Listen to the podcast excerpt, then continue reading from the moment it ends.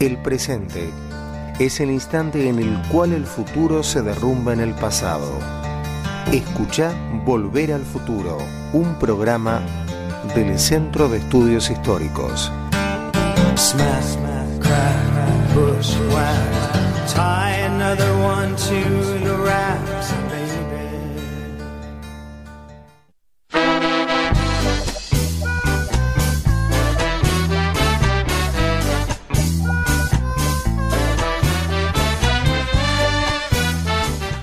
Muy buenas, bienvenidos a este primer episodio de Volver al Futuro, el programa del Centro de Estudios Históricos. Eh, mi nombre es Alejandro Morea, estamos en este nuevo ciclo radial del Centro de Estudios Históricos de la Facultad de Humanidades. Nos van a encontrar todos los jueves de 6 a 7 y también la repetición los domingos a las 4 de la tarde. Pero antes de contarles un poco de qué va el, programa y qué es lo que vamos a hacer el día de hoy, en realidad quiero contarles que no estoy solo, obviamente, o por suerte no estoy solo. Me acompañan eh, dos amigas, dos colegas del Centro de Estudios Históricos, las historiadoras María Laura Mazzoni y Micaela Iturralde. Hola, ¿qué tal? Buenas tardes. Buenas tardes, es un placer compartir con ustedes este jueves por la tarde. Bueno, esperemos que los que están del otro lado también piensen lo mismo cuando terminemos, cuando después de esta horita que va a ser bastante intensa y con la cual tenemos muchas expectativas. Este nuevo ciclo propone en algún punto pensar eh, nuestra realidad, nuestra cotidianidad, lo que nos sucede día a día, pero con una perspectiva histórica. Eh, de eso va a ir el programa. Eh, va a ser un programa colectivo, no vamos a estar nosotros, nosotros tres solamente. Eh, van a pasar por acá invitados en el piso, por teléfono, conversaremos con colegas de, historia, pero también de otras disciplinas sociales, eh, tratando de pensar colectivamente lo, que nos pasa. Pero bueno, tampoco eh, queremos dejarlos afuera, así que como todo programa de radio no puede no tener redes sociales, así que nosotros también eh, nos van a poder encontrar en Twitter, en Facebook en Instagram. La cuenta de, de Twitter es arroba volver al futuro K. La cuenta de, Facebook también, o sea, ponen en el buscador ahí arroba volver al futuro y les va a aparecer la página del programa. Y un poquito más complicado en Instagram, porque bueno, imagínense que Volver al Futuro es una marca que quizás está un poco cooptada. No sabemos bien por qué, no sabemos qué pasó o qué producto cultural ha sido tan importante que sea difícil poner nombres con Volver al Futuro. Pero bueno, en Instagram también nos pueden encontrar ahí con volver punto guion bajo al punto guion bajo futuro. Eh, pero bueno, nos pueden seguir ahí por los tres lugares. eh, y si no, también a nuestras cuentas personales. Yo voy a dar la mía porque la de las chicas todavía no me la sé. En Twitter es alemorea arroba mdp. En Twitter, arroba laumazoni. Mica. Y yo soy arroba Mica Iturralde. Bueno, también nos pueden encontrar en Facebook, obviamente. No, no estamos ajenos a este mundo de, de- de las redes sociales. Eh, bueno, obviamente estamos muy contentos de, de arrancar es- este programa, este nuevo ciclo. La idea del día de hoy es que tengamos un programa bastante orientado a la política, ¿sí? así que vamos a tener en estudio a- de invitadas a las a dos de las integrantes del Observatorio Político de, la Facultad, del Centro de Estudios Históricos, en en el tercer bloque van a estar con nosotros. Pero antes de eso también, no, bueno, vamos a, tanto Mica como Laura nos van a contar un poco sobre las elecciones en el siglo XIX y siglo XX, como para ir calentando motores y ir ablandando. Eh, si llegamos, si nos da el tiempo, eh, vamos a también a pasar un pequeño podcast sobre historia del siglo XIX. Y, con eso creo que vamos a dar por concluido el programa de hoy. Obviamente tenemos música para acompañar eh, este momento. Si nos quieren ya escribir a Facebook, a Twitter, a Instagram, mejor. Si quieren llamar a la radio, buenísimo también. No nos manden mensajes a nosotros ahora, a nuestros, a nuestros celulares, porque quizás no los leamos. Pero si nos quieren acompañar, eh, la verdad que es buenísimo.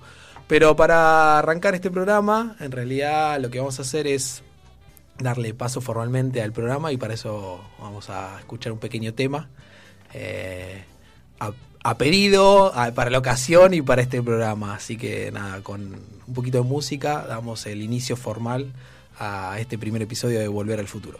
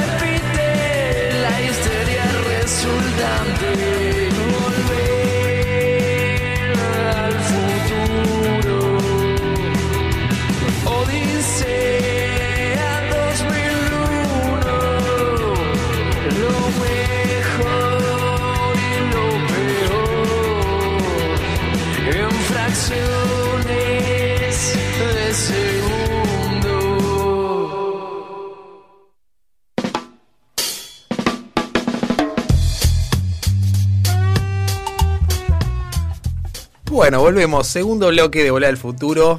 Eh, lo primero del bloque es agradecerle al Chelo Gómez Berbi, eh, que es el autor, el compositor de este tema, del tema de apertura del programa, de Volar al Futuro. No sé ustedes, pero nosotros todavía estamos acá como saltando en el estudio de, de la polenta.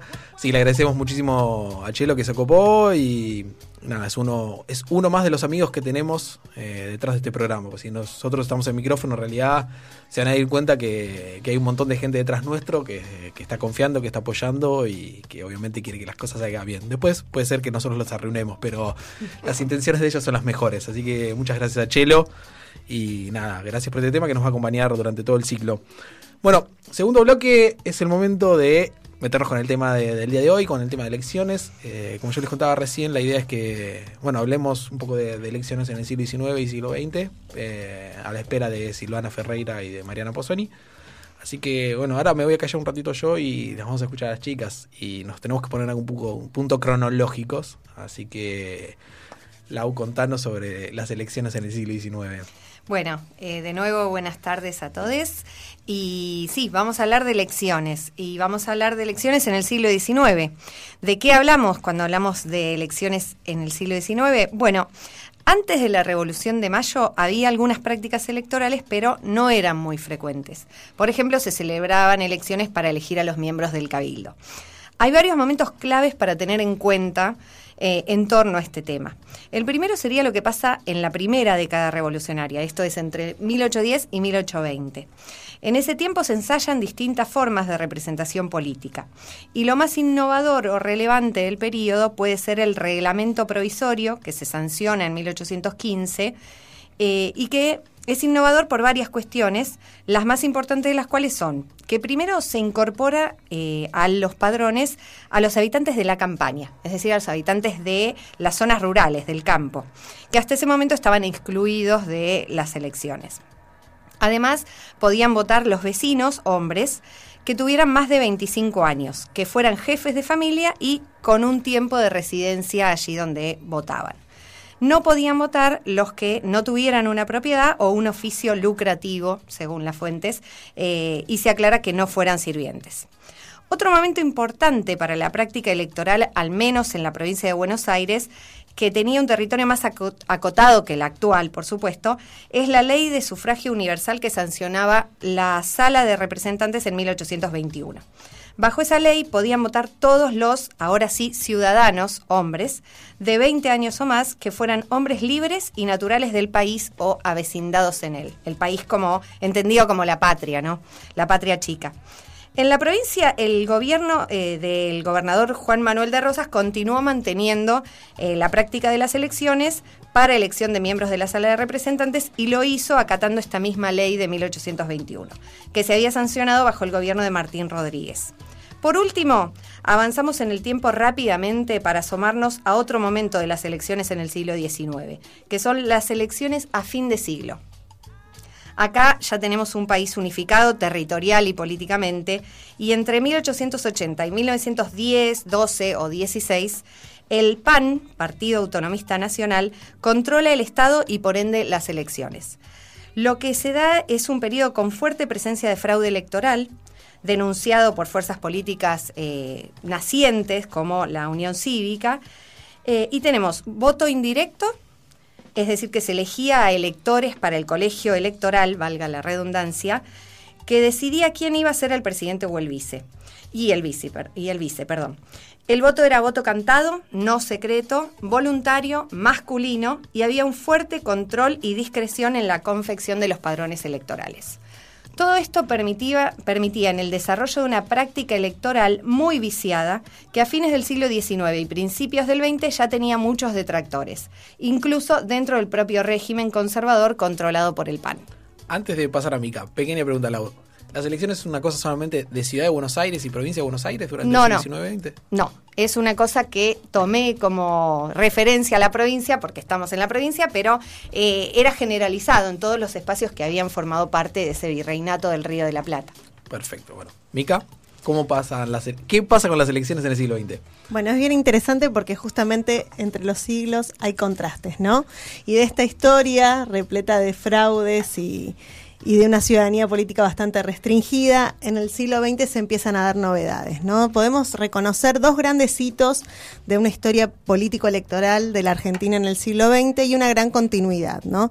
El primer hito que necesariamente tenemos que marcar es la llamada Ley Peña, 1912, considerada como aquella que ampliaba las bases de la ciudadanía política y que además marcaba eh, la irrupción de, lo que llamamos, o lo que muchos historiadores llaman la política de masas. Esta ley Peña, de modo general y esquemático, lo que, lo que hace es implicar una reforma electoral, justamente que consagra el voto universal, secreto, obligatorio y que permite el reconocimiento de las minorías a partir del sistema de lista incompleta. Pero bueno, eso en la escuela, ¿no? En los anales de esta historia a veces un poco forzada. En realidad una revisión más atenta de la ley Peña indica y pone en evidencia los límites, primero de la universalidad, ¿no? Esta, esta idea de que la ley Peña impone la universalidad del voto ha sido profundamente discutida por el hecho de que quedaban excluidos en ese universal, eh, quedaban excluidos del derecho al sufragio, tanto las mujeres como los extranjeros, pero también el total de los habitantes de los territorios nacionales, ¿no? que por entonces representaban una gran proporción de la geografía nacional. La novedad, no obstante, de la, de la ley Peña está en la combinación de algunos elementos, ¿no? Eh, sobre todo la extensión de la obligatoriedad a partir de la, de la consagración, digamos, de esta obli- obligatoriedad, imponiendo la posibilidad de generar padrones electorales controlados por el ejército, y la introducción del el secreto, del voto secreto, permitida o vehiculizada a partir de una herramienta que todos conocemos muy bien, que es el cuarto oscuro. A partir de estos dos elementos y de su combinación, lo que queda reflejado es no una, un ingreso a la política de nuevos sectores que habían estado anteriormente excluidos y que eso consagra además muy claramente un nuevo resultado electoral como son en las elecciones presidenciales de 1916 la llegada del radicalismo al poder, ¿no? Eh, eso por un lado. Después podemos considerar otro hito no menor y que para las mujeres además es aún más significativo, que tiene que ver con la incorporación, nuestra incorporación, la incorporación de las mujeres a la ciudadanía política, que se da en 1947 durante el primer gobierno peronista. Al respecto vale decir algo, si bien se reconoce un rol destacado a la figura de, de Eva Perona en la sanción de la ley y en motorizar ese, ese, proyecto de sufragio femenino, cabe señalar que la demanda histórica que el peronismo materializa en esa sanción de la ley tiene como antecedentes fundamentales muchas batallas y demandas previas que llevaron adelante desde principios de siglo mujeres organizadas en agrupaciones feministas, muchas lideradas por eh, algunas mujeres vinculadas al Partido Socialista y, al, y, a la Unión Cívica Radical, ¿no? Vale recordar eso. Y después decíamos que detrás de estos hitos, la historia siempre es cambio, pero también es continuidad, se reconoce una continuidad muy fuerte, ¿no? Y la historia del siglo XX es, lamentablemente, para, para, para quienes la estudiamos, una historia de inestabilidad política, ¿no? Si hay una característica, un rasgo distintivo del sistema político argentino durante todo el siglo XX, es la inestabilidad, justamente. Entre 1930 y 1983 podemos advertir seis rupturas del orden democrático, encabezadas por las Fuerzas Armadas, en algunas en su conjunto, pero en otras por alguna de ellas, ¿no? Este, esto que los, lo- desde las ciencias políticas se ha llamado el pretorianismo, es decir, la aceptación por parte no solo de las propias Fuerzas Armadas, sino también de los partidos políticos y de la sociedad en general, de, de cierta legitimidad a la intervención política de los militares, o mejor dicho, a, la intervención de los militares en la política, resulta fundamental para explicar o para intentar comprender este funcionamiento tan inestable del sistema político. Y esto es interesante de pensar porque ahí reside una ruptura de nuestra actual democracia, ¿no? A partir de 1983 y de una experiencia que muchos han considerado como refundacional, que es este retorno a la democracia que consagra este 10 de diciembre de 1983 a Alfonsín presidente, se rompe un poco esa historia de inestabilidad política. Justamente a diferencia de las transiciones políticas anteriores, a partir de, aquella del 83, se consolida algo que es interesante, que los diferentes actores del sistema político acuerdan eh, en una nueva idea de democracia, ¿no? En pensar en que la democracia es el mejor y único modo de canalización de la demanda política y de resolución de los conflictos. Y eso no es algo menor porque nos, nos, eh, nos lleva a pensar en una característica central de nuestro sistema actual que es todos avalan ese modo de organización del sistema político. Bueno, tenemos ahí una práctica electoral o de elecciones muy temprana, porque por lo menos estaba Laura, tenemos una práctica para iniciar en el periodo colonial, pero que se instala progresivamente en el siglo XIX, pero a su vez una resignificación, o sea, un proceso muy largo para consolidación e instalación de, de la elección de las autoridades por parte del, de- del voto, ¿no? Digo, ahí tenemos como un- realmente una historia de, de- largo plazo entre el 19 y el 20. Pero bueno, vamos a seguir hablando de, de elecciones en el próximo bloque. Ahora lo que vamos a hacer es eh, bajar un poquito, eh, también un poco aflojarnos nosotros, así que vamos a escuchar un poquito de música. Vamos a escuchar El Paso de Miss Bolivia. Y cuando volvamos del tema, eh, ya las tenemos a Silvana y a Mariana en el estudio con nosotros. A lo que están escuchando, esta historia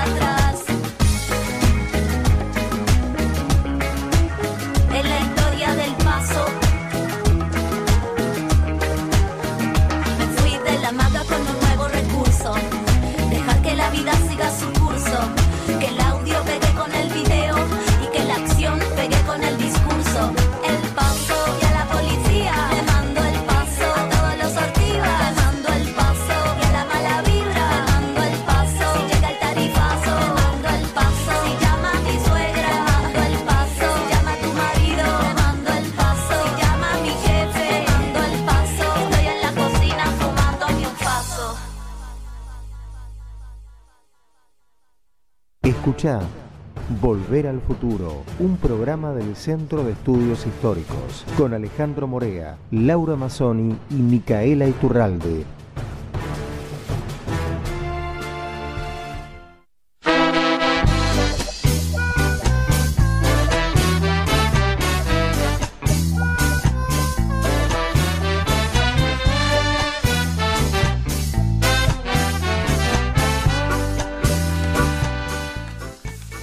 Bueno, tercer bloque de Volver al Futuro. Ahora sí, estamos ya con las invitadas en el piso. Eh, le vamos a dar la bienvenida a Mariana Pozzoni y a Silvana Ferreira, historiadoras también, por supuesto, miembros del CEDIS, del Centro de Estudios Históricos, y además están a cargo del Observatorio eh, Político de- del Centro, así que con ellas vamos a pensar un ratito este tercer bloque. Bueno, bienvenidas. Buenas tardes, gracias por la invitación. Hola, muchas gracias a todos. Muy contentas de estar acá en el primer programa. Ah, bueno, eh, nada, estamos tratando de ajustar alguna cosita acá eh, de- del micrófono. Eh, no, gracias a ustedes por venir y acompañarnos en este primer programa. La idea era pensar un poco con ustedes sobre las elecciones. Entonces, lo primero que queríamos preguntarle y para que le cuenten a, la audiencia es si se animan a pensar o a caracterizar cómo fueron las elecciones o cómo han sido las elecciones eh, en Mar del Plata una perspectiva histórica, que es como venimos hablando, para después sí meternos un poco más de lleno sobre, sobre la actualidad. O sea, si pueden, no sé, contarnos algunas cuestiones que ustedes creen que representan al comportamiento electoral del electorado de Mar del Plata. Bueno, un poco eh, una de las ideas, digamos, que motorizan el trabajo del observatorio era la idea de si era Mar del Plata una, una ciudad antiperonista, un bastión del antiperonismo, ¿no? Y eh, saber que hay algunas, algunas cuestiones que por ahí no, no están tan instaladas en, en la sociedad. Una es la idea que circula fuertemente que es Mar del Plata nunca fue gobernada por un peronista, ¿no? Eso es bastante interesante porque bueno, hubo tres eh, intendencias peronistas, más allá de las de los comisionados, hubo tres intendencias que fueron elegidas por el voto eh, por el voto popular, que son bueno la de Pereda, Olazar y Caballo, en lo que conocemos nosotros como el peronismo clásico. Pero fuera de eso, que digamos, bueno, es como algo que un poco que creo que está en disputa en la memoria de la ciudad, ¿no?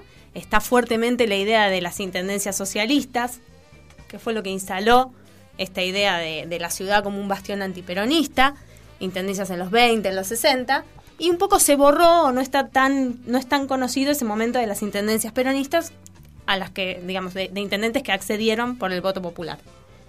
Y después un segundo momento que es el post 83, en el que también está instalada esa idea de los peronistas nunca ganaron una elección en Mar del Plata después del 83, ¿no? Claro, sí, sí, sí. Un poco yo, la, la idea, incluso la viniendo del siglo XIX, digo, yo trabajando específicamente siglo una de las ideas que tengo en la cabeza es esta cuestión de que, bueno, Mar del Plata es una ciudad antiperonista o gorila, si quieren, o la forma que quieran etiquetarla, ¿no? Pero digo, un poco en esa clave. Digamos que, bueno, obviamente cuando jugamos el juego de, de complejizar, buscamos los detalles que muestran lo contrario, ¿no? Ahora después seguramente Mariana va a contar un poquito más de, los últimos tiempos y qué cosas pensamos en relación a la ciudad. Pero bueno, para terminar con el panorama, este post-83, eh, vemos un escenario en el que, en el, que el peronismo, eh, en los años donde, digamos, es, fuerte el bipartidismo en la ciudad, siempre tiene elecciones interesantes o, o también muy parejas. Y que incluso en el año 89, que bueno, lo recordarán como el año en que llegó Menem a la, a la presidencia, es un año en que el PJ local gana las elecciones. Claro que como en ese momento las elecciones para el Ejecutivo nacional, provincial y local no eran en el mismo momento, ese arrastre que produce la Fuerza Nacional no termina en un intendente peronista.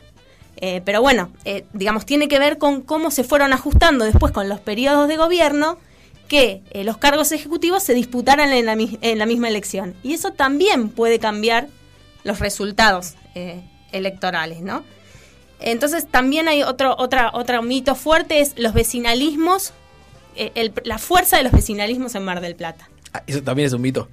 Bueno, no sé si es un mito, pero también es verdad que cuando vemos los vecinalismos eh, podemos prestar atención a dos cosas. O a que se trata de partidos con denominaciones locales o a que, a que muchas veces van eh, en alianzas, en articulaciones verticales con fuerzas políticas nacionales y provinciales. En especial después del 2001. digamos, después de lo que es el triunfo de Acción Marplatense en el 2001, en donde sí es un, digamos, un momento de, de ese- de desequilibrio político, un triunfo de una fuerza vecinalista, posterior a ese momento, encontramos que la fuerte territori- territorialización de la, de la dinámica partidaria, que entendemos por territorialización, esa palabra tan rara que no me sale decir, lo que entendemos es que los actores locales tienen mucha incidencia en la disputa, pero tienen mucha incidencia también en establecer alianzas verticales a nivel nacional y provincial que son vitales para lograr su triunfo. Claro, sí, sí, sí, en algún punto hay, podríamos hacer como hay cortes, supongo, en función de también de la inestabilidad con la que hablábamos en el bloque anterior con Mica sobre el siglo XX, digo, digo, este comportamiento electoral de Mar del Plata debe estar atravesado por esas mismas dinámicas que nos describía hace un rato Micaela.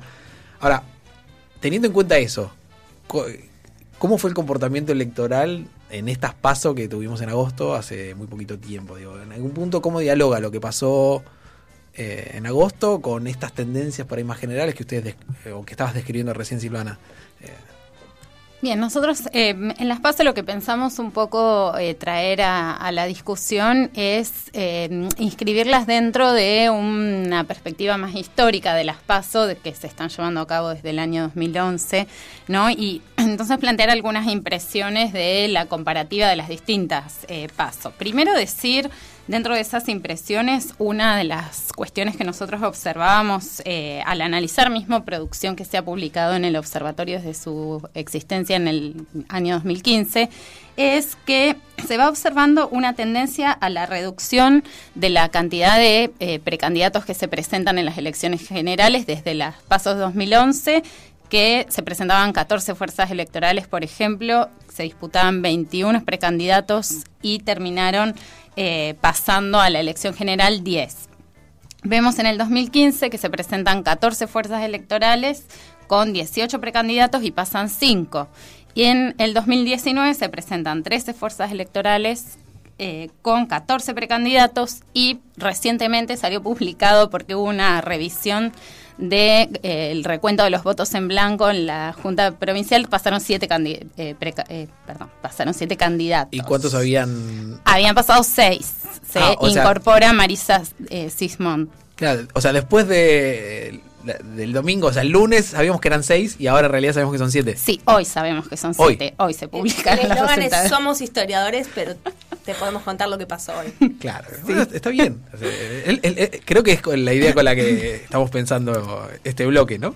Bien, otra de las impresiones que, que nacen de este análisis comparativo es que hay una resistencia a utilizar a las primarias abiertas como una instancia de dirimir eh, internas, porque estamos viendo que de los precandidatos, ah, me olvidé decir alguna cu- cuestión importante, que se habían presentado en el 2011 internas en solo dos partidos, en el 2015 en cuatro y en el 2019 solamente en uno de los, eh, de los frentes electorales, digamos, que es Juntos por el Cambio.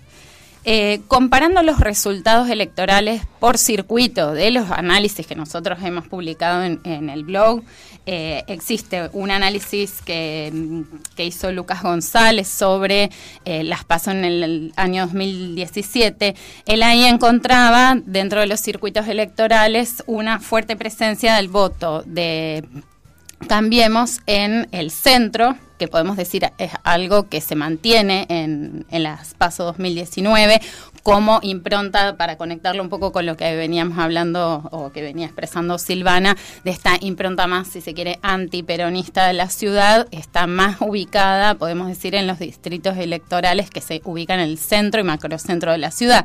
Pero encontramos que comparado con un, eh, una nota que también se publicó recientemente en el observatorio, hay eh, los distritos eh, 6, mm, perdón, estoy confundiendo, 664 y 3, eh, perdón, 364 y 365. En las elecciones de 2017 había un justo triunfo de eh, Cambiemos y en las eh, PASO 2019 está arrojando un amplio triunfo del Frente de Todos, con lo cual ahí se ve un movimiento más eh, de votantes que funciona diferente, digamos. Voy a, voy a ahí contar. Yo miré las publicaciones del observatorio y efectivamente entré a ver que había votado el circuito 365, que es el mío, digo. Yo a, a ver cómo había sido el resultado electoral en un año y en el otro, y me llamó la atención eh, un poco ese, ese cambio, eh, pero bueno, na- na- nada, digo, la verdad que es muy interesante ese recorte que también estaban publicando. Nos parecía interesante esto de, bueno, de nuevo, con- discutiendo con el mito de la ciudad antiperonista, ¿no? El, el tema de los circuitos 364 y 365, que para que se den una idea son el puerto y lo que nosotros en, en un artículo de hace poco, Emanuel Pironi lo llamó conurbano, ¿no? Porque tiene ese aspecto, el de la zona que rodea el centro. Eh, son circuitos donde el voto peronista siempre estuvo como disputando más directamente el voto antiperonista. Y esto lo vemos en las elecciones del 2015, pero lo vemos también en un análisis de elecciones de 1962, ¿no?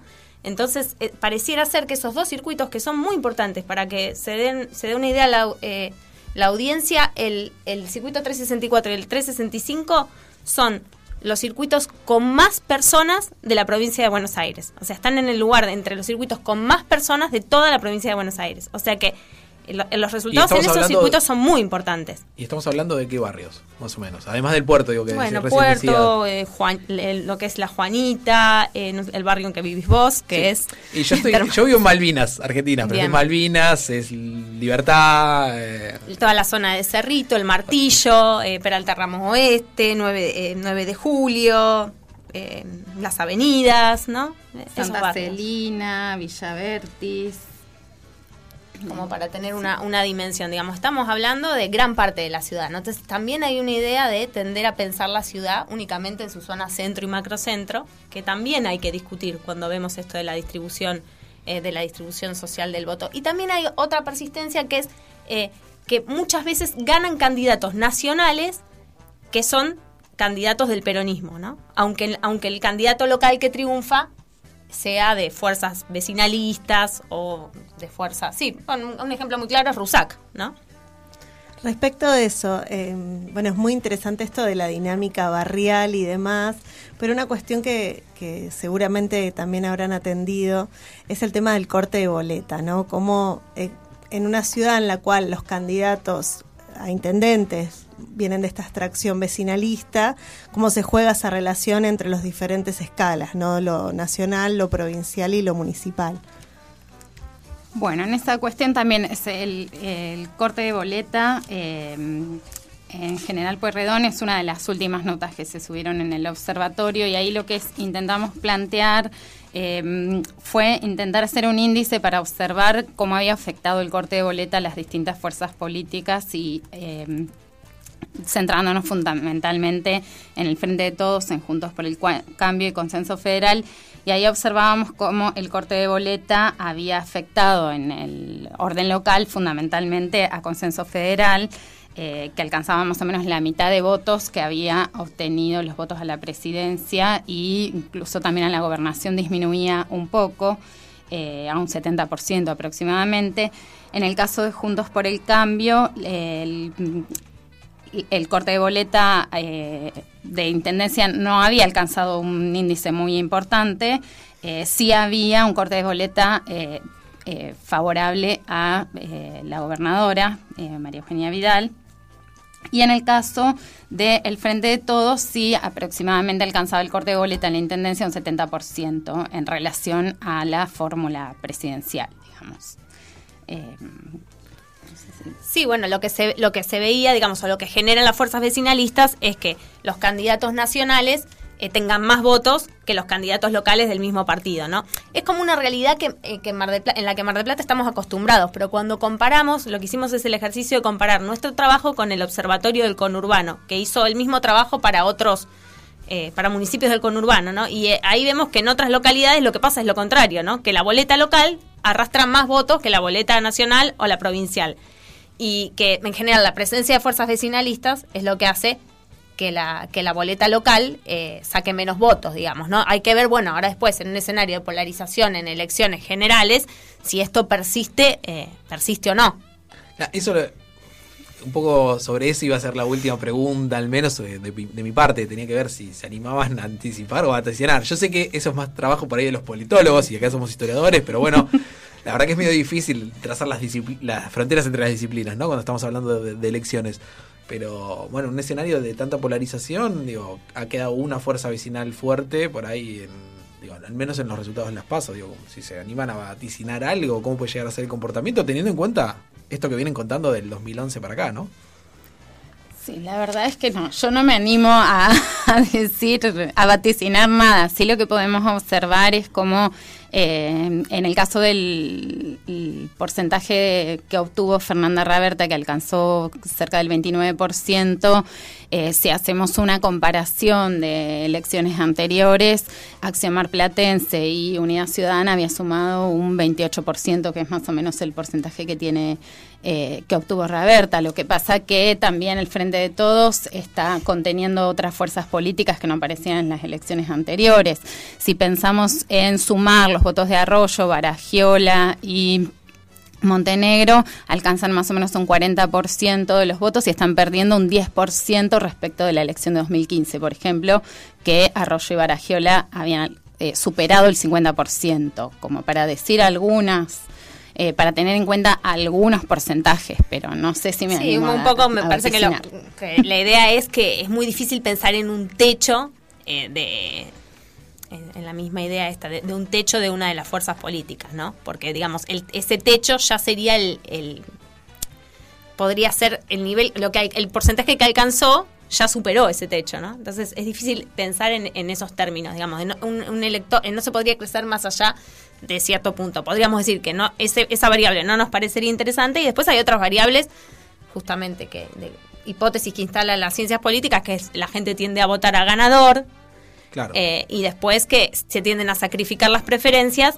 en pos de eh, votar el voto útil, ¿no? Esas Ah, dos cosas, bueno, podrían llevar a pensar que se va a polarizar la elección entre dos candidatos y eh, entre esos dos candidatos, eh, por el corte de boleta, la que aparece con más posibilidades de crecer es la candidata al frente de todos, pero eh, después el candidato de, de Juntos por el Cambio tiene la dificultad de poder conservar los votos de, de la, de la precandidata que, que perdió la interna, ¿no?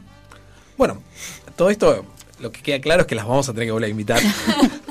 que después de las elecciones de octubre eh, seguramente van a tener que volver al piso a charlar con nosotros, a ver cómo, qué pasó, porque en última instancia eh, no es para hacer futurología, sino que en realidad es pensar un poco cuál es el comportamiento de, de la ciudad y porque también muchos de esos... Hoy no nos pudimos meter, pero mucho de ese voto también está supongo que atravesado por la situación de la ciudad en términos políticos, económicos, sociales, entonces en algún momento podemos eh, meternos con esa otra cuestión y analizarlo eh, más adelante. Ahora les agradecemos eh, realmente que nos hayan acompañado a este primer programa. Eh, la invitación queda para, queda para el próximo. Bueno, les agradecemos a ustedes invitarnos, eh, invitarnos. Siempre es un gusto eh, trabajar con amigos y bueno, les deseamos muchos éxitos eh, en este desafío. Y pasamos el chivo. Ah, también. Eso es muy importante. Por- no, por supuesto. Observatoriopolitico.com.ar pueden leer las distintas notas, nos pueden seguir en Facebook y en Twitter, arroba OCPMDP. Bueno, ahora para cerrar el bloque nos vamos escuchando un temita, vamos a escuchar a Los Piojos con San Jaureche y después retomamos.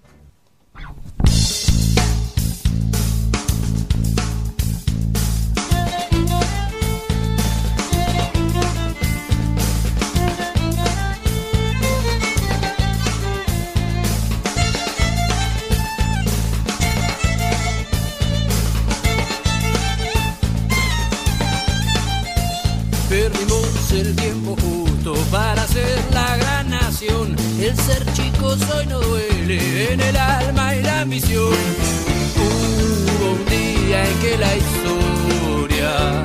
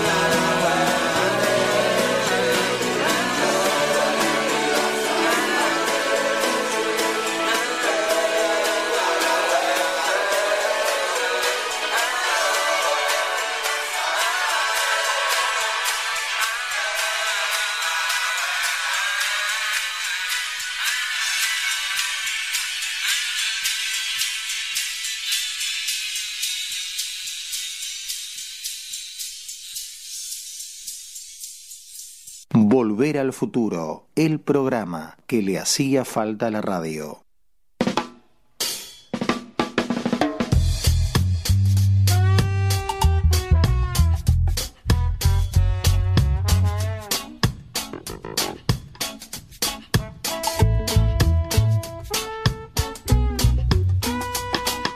Bueno, último bloque de programa.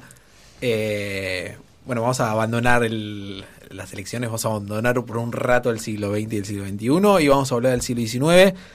eh, porque también vamos a aprovechar este espacio para contarles que vamos a darle también cabida y lugar a, a otras formas de aprender y de entender y de escuchar y de incorporar y de leer y de ver la historia. Y una propuesta que está muy en, boga y que de hecho eh, está creciendo a nivel nacional, en parte replicando una tendencia a nivel mundial que tiene que ver con la producción de podcasts. ¿sí? Podcasts son, básicamente son breves, breves archivos de audio. Algunos no son tan breves, digo, algunos que son duran hora y media, dos horas. Pero eh, lo que buscan en algún punto también es acercar a las personas, a aquellos que les gusta la historia, a- en un formato distinto. No es un libro, no es una película, no es un documental, eh, no es necesariamente ficción, eh, sino que es una breve pastillita de audio en este caso. Y el grupo de Problemas y Debates del siglo XIX tiene un proyecto de este, este corte, que es la producción de podcast. Hablo en tercera persona, pero en realidad quien le toca coordinar ese proyecto soy yo. Pero bueno, eh, en este caso en particular vamos a presentar eh, un podcast que escribió María Laura eh, Mazzoni, o sea, mi compañera acá de y también Juliana Nicolini con ella, y que tiene que ver con la geografía del territorio al momento de la declaración de independencia. Así que vamos con eso y bueno, creo que después medio que ya, ya nos vamos, así que eh, aprovechemos para escuchar y después hacemos el cierre del programa.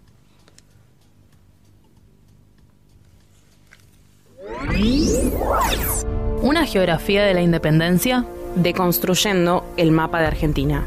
A comienzos del siglo XX la cartografía de Argentina se moderniza y encontramos mapas del país tal como los conocemos hoy en día. En 1901 se presentó el primer plano catastral de la República Argentina. Este fue el primer atlas que incluía todos los territorios recientemente conquistados de la Patagonia y el Chaco. Y en 1914 se presentaba una representación del país con la división de las diferentes provincias e incluía a los países vecinos. Así, durante esos años, quedaba fijada una imagen, una representación gráfica que es el mapa de Argentina que tenemos hoy en día en la cabeza cada uno de nosotros. Pero el mapa de lo que hoy conocemos como la República Argentina era muy diferente cuando en 1816 las Provincias Unidas del Río de la Plata declararon la independencia. Cuando el Congreso se reunió en Tucumán para discutir, entre otras cosas, la posibilidad de la independencia y la organización de un nuevo Estado, los diputados que asistieron a las sesiones representaban a las ciudades del antiguo virreinato del Río de la Plata y no a las provincias. A fines del siglo XVIII, la corona reorganizó sus posesiones en América y se creó el Virreinato del Río de la Plata con capital en Buenos Aires. La revolución y las guerras de independencia trajeron como consecuencia la modificación de esas demarcaciones coloniales. Y en 1816, el dibujo de los territorios controlados por el gobierno central, emanado de la Junta Revolucionaria, era distinto del virreinal. En el curso de la guerra que comenzó en 1810 y que tuvo como escenario principal el noroeste del ex virreinato del Río de la Plata, los territorios del Alto Perú quedaron bajo el dominio de las fuerzas leales a la corona y actualmente la mayoría de esos territorios conforman la República de Bolivia, mientras que la Intendencia de Paraguay rápidamente optó por la conformación de una junta de gobierno con autonomía de la de Buenos Aires. Por su parte, los pueblos y ciudades que eran parte de las jurisdicciones de Salta, Córdoba y Buenos Aires hoy forman parte de la Argentina, excepto por la banda oriental que en 1828 declaró su independencia y que actualmente es la República Oriental del Uruguay. La Declaración de Independencia de 1816 se hizo en nombre de las Provincias Unidas de Sudamérica, lo que es muy significativo en términos territoriales, ya que indica que ese estado que los actores estaban pensando tenía límites geográficos más extensos, ya que podía traspasar el virreinato del Río de la Plata, y quizás incluir territorios de la Capitanía de Chile o del Virreinato del Perú. A ello se sumó que los representantes de las provincias argentinas actuales como Santa Fe, Corrientes y Entre Ríos, que se encontraban aliadas al proyecto confederal de Artigas, líder de los pueblos libres, no se hicieron presentes. Esto ilustra las diversas alternativas que se admitían en esos años y lo abierto del proceso de conformación política que estaba en marcha. De hecho, el Congreso contó con representantes de algunas jurisdicciones de las gobernaciones, intendencias de Chichas, Charcas y Misque, que hoy ya no forman parte de nuestro país. La partida del Congreso a Buenos Aires en 1817 potenció la tensión entre Buenos Aires y las ciudades. Pese a la independencia, la Constitución sancionada en 1819 reveló los límites en los acuerdos sobre la forma de gobierno que se adoptaría y la distribución del poder a nivel territorial que se manifestó en las disputas entre republicanos y monárquicos y federales y centralistas. La derrota del director supremo José Rondó en la batalla de Cepeda en 1820 iniciaría una nueva etapa. Las 13 provincias argentinas se crearon sobre la base de las ciudades que ya eran capitales de las jurisdicciones existentes. En 1830 serían 14 con la separación de Jujuy de la gobernación de Salta. A partir de 1820, estas provincias se manejaron como estados soberanos y autónomos y solo se vincularían a través de pactos durante 30 años. Sin dudas, una geografía de la independencia, pero ella no fue reflejo del actual espacio argentino. Argentina pudo haber tenido otra forma o haber tomado otro nombre. La ordenación política del territorio fue producto de un proceso formativo que llevaría décadas y se extendería hasta 1880. Esta producción fue realizada por el Grupo de Investigación Problemas y Debates del Siglo XIX de la Facultad de Humanidades, Universidad Nacional Mar del Plata, en conjunto con alumnos de locución del Instituto Éter de Mar del Plata.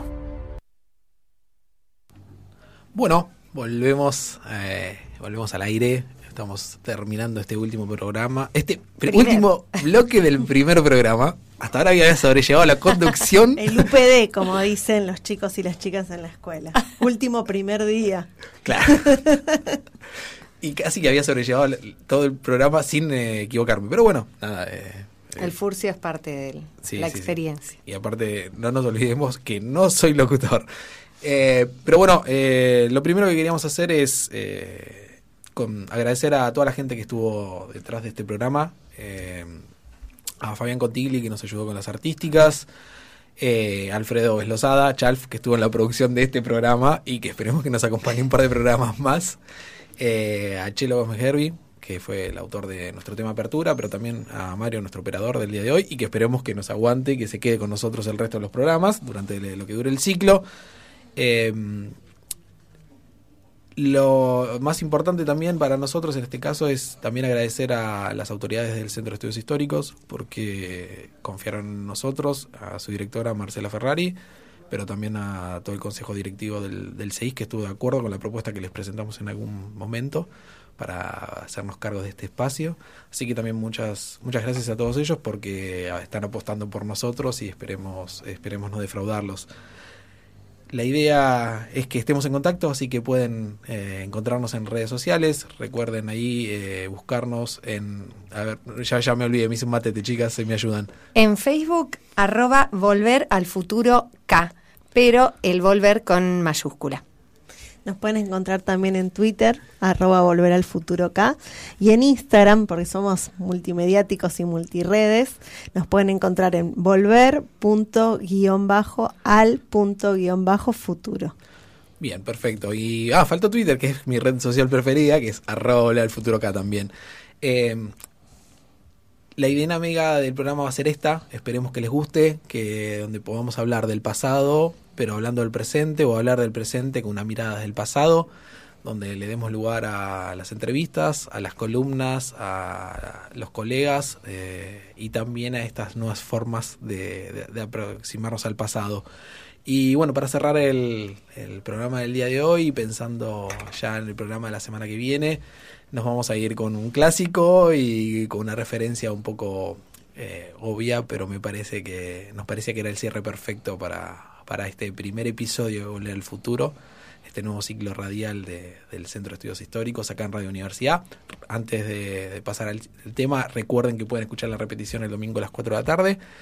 Y si no, nos vemos recién el jueves que viene a las 6 de la tarde. Ahora nos vamos escuchando Johnny B. Good de Chuck Berry. Y bueno, nos vamos bien arriba y nos encontramos la semana que viene. Hasta la semana que viene.